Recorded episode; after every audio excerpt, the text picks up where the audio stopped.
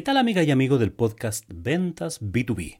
Bienvenidas y bienvenidos a un nuevo episodio, al episodio número 280 de este podcast Ventas B2B, donde hablamos de negocios, de emprendimiento, de marketing y por supuesto hablamos de ventas, ventas B2B, business to business, de negocio a negocio. Bienvenidos nuevamente y estamos en este episodio 280 dirigido a vendedores y emprendedores que están en el mundo de Latinoamérica. Y quiero contarles que he recibido algunos llamados, algunos pedidos y estoy haciendo muchas, no muchas en realidad, estoy haciendo bastantes asesorías y capacitaciones producto de este podcast. Hay gente que me sigue, que revisa este podcast y, y considera que le aportamos contenidos de valor para su gestión comercial y su gestión de negocio. Así que muy agradecido y seguimos creciendo en la cantidad de suscriptores y de seguidores de este podcast. Así que muy agradecido. Vamos a nuestro episodio. Es puro marketing. ¿Qué te, te suena esa, esa frase? Eso es puro marketing. Me acuerdo de, mi abuelita, cuando yo era muy pequeño, mi abuelita hablaba de eso es pura propaganda. ¿Ah? Y se refería así a la gente que, hacía publicidad en ese tiempo en la radio, ¿no? Eh, eh, eh, en mi infancia más primera, posteriormente en la televisión, pero también se referían a los candidatos a algún cargo político, a diputados, a senadores, a presidentes. Entonces decía, eso es pura propaganda. Y lo que quería decir en su mínimos conocimientos del mundo de comercial era que eran mentiras. Era que eran mentiras, era, se disfrazaba en un discurso bonito, con bonitas imágenes, bonitas, bonitos jingles, bonitas canciones, bonitas fotografías, un mensaje que era mentira que era mentira. Y en realidad lo, hacían ver, ¿no es cierto?, como eso es pura propaganda. En ese tiempo la palabra marketing no se usaba, mi abuelita por lo menos no la usaba, ella vivía más en el campo. Pero hoy día ha quedado con una connotación negativa, ¿no es cierto? De eso es puro marketing, es puro marketing, es como, oye, eso es humo. ¿Ya? Te están vendiendo una pomada. O están diciendo que en base a la publicidad están captando la atención de sus clientes en base a mentiras, a sobrevender una imagen de lo que puede hacer por ti ese producto. ¿No es cierto? Cuando ustedes ven esa, esa publicidad, ¿no es cierto? Con modelos extraordinarias, con un físico privilegiado, con una piel muy cuidada y, aparecen unas cremas, ¿no es cierto?, que, que hacen maravillas y rejuvenecen y otras personas adelgazan, etcétera, etcétera. Claro, la gente tiene esa noción de que eso es puro marketing, eso es pura publicidad, porque, y no es necesariamente publicidad engañosa, sino que tiene que ver con, hay mucha gente que quieren sentir eso, andan buscando eso, bueno, y el mensaje eh, logra eso, ¿no es cierto? Por eso ese, esa frase del puro marketing, eso es puro marketing, tiene una connotación negativa. Eh, porque es en base a mentiras o vender cualquier cosa. En otro plano, en otro plano, cuando no existía las posibilidades tecnológicas de segmentar más finamente a la audiencia que te quería escuchar, había mensajes que eran muy genéricos. Estoy hablando del mercado de consumo masivo, ¿no? Donde eran mensajes muy genéricos donde se disparaba la bandada. Así a cualquiera que lo tome le llega. Entonces, claro, obviamente había gente que compraba, que, pero decía, esto no es para mí. Y se sentían engañados.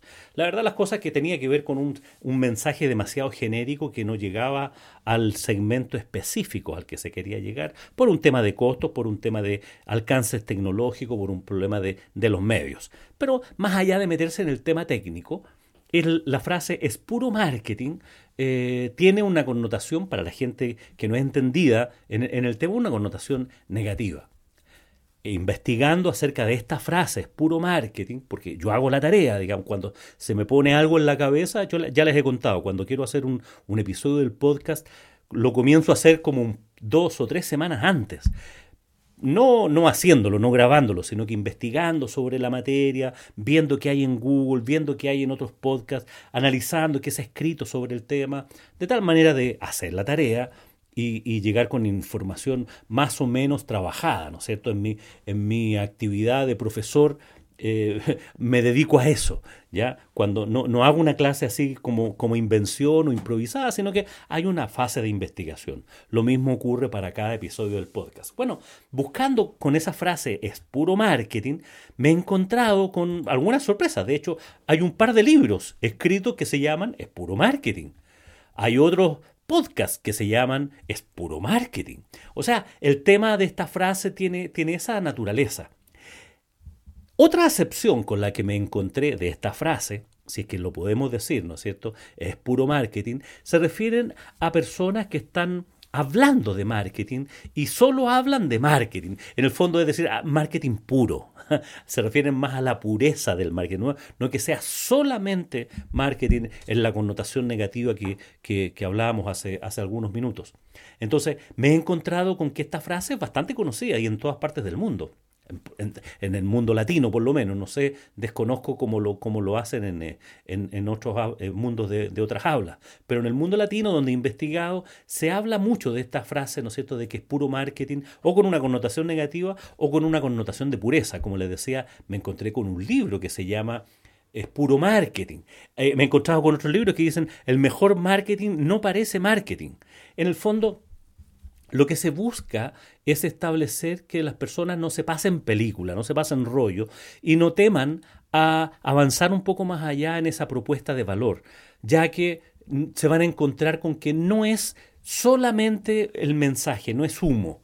Entonces se encuentran con, algo de, connotación real. Entonces, esto de, del marketing lo que busca es persuadir, seducir, convencer, ocupemos cualquiera de estas palabras, no como sinónimo, ya me referí en otros podcasts a estas diferencias que hay entre persuadir, seducir y convencer en, episodios pretéritos. Entonces, em, la idea es que las personas logremos atraer demanda hacia nuestro negocio. El, marketing hace eso. Y después lo pasamos al, proceso de venta, ¿no es cierto? El marketing inbound hoy día hablando de marketing digital, lo que busca es atraer audiencia hacia nosotros con una audiencia positiva, obviamente, con un mensaje seductor, un mensaje persuasivo, un mensaje convincente. Entonces llega la gente a probar nuestro producto, atraída por el mensaje, por esa publicidad que no es masiva, sino que es segmentada, con esos mensajes que hacemos con marketing inbound, creando contenidos, aportando valor y en algunos casos creando comunidades incluso. Entonces, las personas, empresas o personas o personas que trabajan en empresas, atraen por eso y llegan a buscarte. En el mundo B2C llega el consumidor final, en el mundo B2B llega una persona que tiene como función eh, eh, buscar esa demanda para su empresa. Eso es, eso es más B2B. Entonces, ¿cuál es el mejor marketing? ¿Cuál es el mejor marketing? Realmente el que logra atraer personas del segmento que tú quieres y que las personas, una vez que compran, una vez que utilizan el producto, tienen una experiencia que sobrepasa sus expectativas. O sea, es decir, no tan solo cumples con, la promesa, con la oferta, sino sobrepasan las expectativas, porque todas las personas cuando compran tienen una cierta expectativa. ¿No les ha pasado muchas cuántas veces, no sé, cierto, aquellos que, y, y, hay muchos memes de eso, que buscas algo, no sé, en Amazon y pensando que te va a llegar una cosa espectacular, tremenda, y después la realidad es bastante inferior, digamos. O sea, por una, te dejaste pasar por una buena foto. En, en algún caso, en algunas oportunidades también hemos hecho otros podcasts acerca de, de experiencia, o sea, realidad versus expectativas. Entonces, el mejor marketing es aquel que logra satisfacer las expectativas de sus clientes y aún más, que esto, la realidad sobrepase las expectativas. De esa manera puedes lograr lo que comúnmente se llama el marketing de boca en boca. Boca a oreja, dicen algunos, ¿no es cierto? Boca a boca, pero en el fondo es lograr que tus clientes te recomienden. Nadie recomienda algo que queda insatisfecho, al contrario, hablas mal de ese producto, de esa empresa, si es que hiciste una compra, fuiste persuadido, fuiste convencido por una por una por el marketing, por la estrategia publicitaria, y finalmente cuando lo probaste quedaste desilusionado porque era menos de lo que te habían prometido, de lo que tú creíste que iba a ser. En cambio, cuando, y, hablas mal de eso, si que, si que eh, y reclamas y lo difundes a todas las redes sociales, si empatas, o sea, si hay, la gente dice, hago un check, ¿No es cierto? Era esto lo que esperaba, esto lo que me prometieron y cumplieron. Check. En algunos casos eso puede ser sorprendente en ciertas industrias, pero pensemos en, en el mundo más real que esos clientes van a salir a hablar de ti, van a hacer este marketing de boca en boca, única y exclusivamente en la medida que tú hayas logrado sobrepasar sus expectativas. O sea, el mensaje fue suficientemente persuasivo, suficientemente seductor, suficientemente convincente para atraer esa demanda y la persona se sedujo con esa oferta, con esa propuesta de valor y la compró. Y después cuando le llegó, cuando la recibió, cuando la utilizó, cuando tuvo la experiencia, sobrepasó sus expectativas. O sea, tenía una cierta expectativa y, y eso lo hizo que fuera, oh, wow, y le sale a contar a sus amigos y te recomienda. Tú puedes empujar eso de alguna manera pidiéndole que te recomiende con otros. Pero ese es el buen marketing. Ese es el buen marketing. Ahora aquí, una eterna disyuntiva que tienen las empresas cuando están haciendo sus campañas de marketing es hasta dónde ofrecemos de tal manera de no sobrevender, pero hasta dónde bajamos las expectativas para no tener problemas de, de eso, de expectativa, de ser capaces de cumplirla. Porque si tú dices, mira, lo que te ofrezco es más o menos nomás, a veces no cumplimos los plazos, a veces nuestros productos salen fallados, claro, no vas a tener clientes, no vas a tener clientes. Entonces, hasta dónde el mensaje es tan persuasivo que logra atraer demanda, pero que no sea contraproducente de tal manera que las personas lleguen con un producto sobrevendido, sobreimaginado, que va a hacer cosas milagrosas por ellos. Una máquina, un producto, un servicio, una consultoría, un curso de capacitación, el desarrollo de un software, eh, papel, o sea, lo que sea, que estés vendiéndole a una empresa, en el mundo B2B, incluso en el mundo B2C también lo podemos usar. Hasta, ¿Cuál es el límite entre generar expectativas suficientemente altas de tal manera de que tu cliente te prefiera por sobre lo que ofrecen los otros competidores, pero hasta dónde tienes que, y aquí abro comillas, tienes que sobrevender, tienes que, incluso algunos llegan hasta mentir en eso para engañar a sus clientes de tal manera que les compren. Bueno, la desilusión que se genera con eso es enorme, ¿no?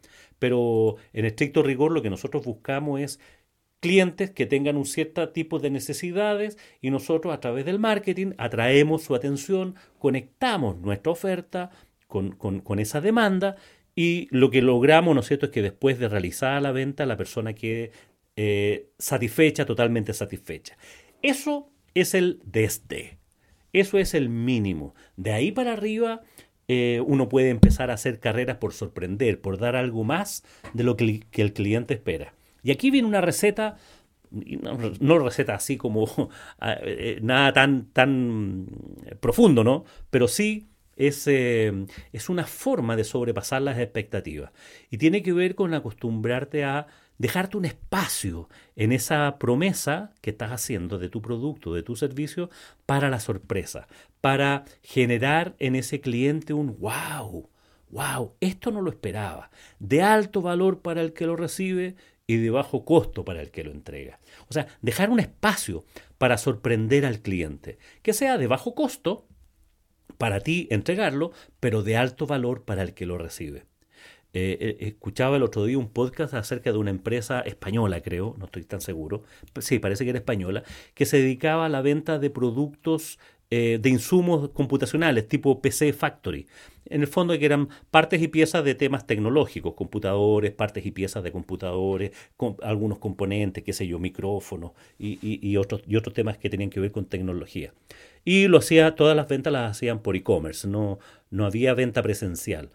Y cuando despachaban el paquete del, producto, de un, computador, un PC, un notebook, qué sé yo, le, agregaban además un dulce, un par de caramelos. Reales esto. Y el mensaje era para que endulces tu día. Gracias por, la, gracias por tu compra para que endulces tu día. Bueno, eso es sorprendente, ¿o no? ¿O no? Porque tú no te lo esperas. O sea, tú no te vas a comprar un computador pensando que te va a llegar de regalo un par de caramelos. No es así. Pero el hecho de que te llegue ese par de caramelos te sorprende y te hace una eh, experiencia de compra bastante más grata. Y le vas a contar a tus amigos, oye, me regalaron unos dulces. No quiere decir que esa empresa, esa persona vaya a ir a comprar un computador para que le regalen los dulces, de nuevo. por esa recomendación, sino hay un concepto, ¿no es cierto?, de que esa empresa está en el mundo de encantar a sus clientes, de sorprender a sus clientes. No es puro marketing. ¿Te das cuenta? Probablemente cumplió con las fechas de entrega, cumplió con la calidad, cumplió con el empaque, cumplió con el precio, cumplió con el despacho, cumplió con todo. Eso es básico. Como todas las otras empresas que hacen eso más, más o menos eso. Pero además le adicionó este par de caramelos. Mira, imagínate, nada del otro mundo. Y es algo sencillo. Entonces aquí el tema es, ¿qué podrías incorporar tú cuando entregues la venta? No lo llamemos postventa, sino que llamemos de la extensión de la experiencia del cliente, por llamarlo así, en ese proceso ¿no de venta y después que el cliente lo recibe, que el cliente nos, siga, vaya a hablar de nosotros, que el cliente vaya, lo contratemos como nuestros vendedores. Hay alguien por ahí, si no sé, todo el día que tienes buenos clientes, dejas de tener vendedores. Porque tus propios clientes se transforman en tu área comercial, que le va a contar a otros de, tu mismo segmento y a otras personas que estén interesadas. Entonces, desarrollar esa estrategia es bastante atractiva. Y ese es un plan de marketing, un plan de marketing puro, no de puro marketing. ¿Se entiende? O sea, pensar en cómo generar estas experiencias que sean para tus clientes memorables, de tal manera de que tus clientes te recomienden no basta un buen aviso, no, no, basta hacer buena publicidad. No es suficiente en estos océanos rojos en que nos hemos convertido en muchas de las industrias, ¿no es cierto?, donde están todos compitiendo y todos quieren llamar la atención del cliente.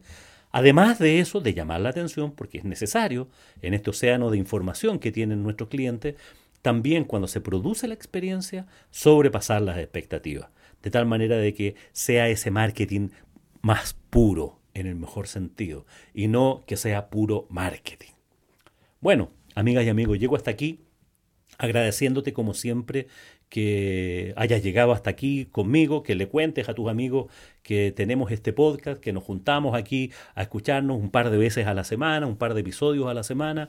Mi, meta es hacer 100 episodios al año y espero terminar este año con el episodio número 300. Vamos en el 280 a 18 de octubre del año 2023 en nuestro tercer año de existencia. Espero que tengas un muy buen día y por supuesto, que tengas muy buenas ventas.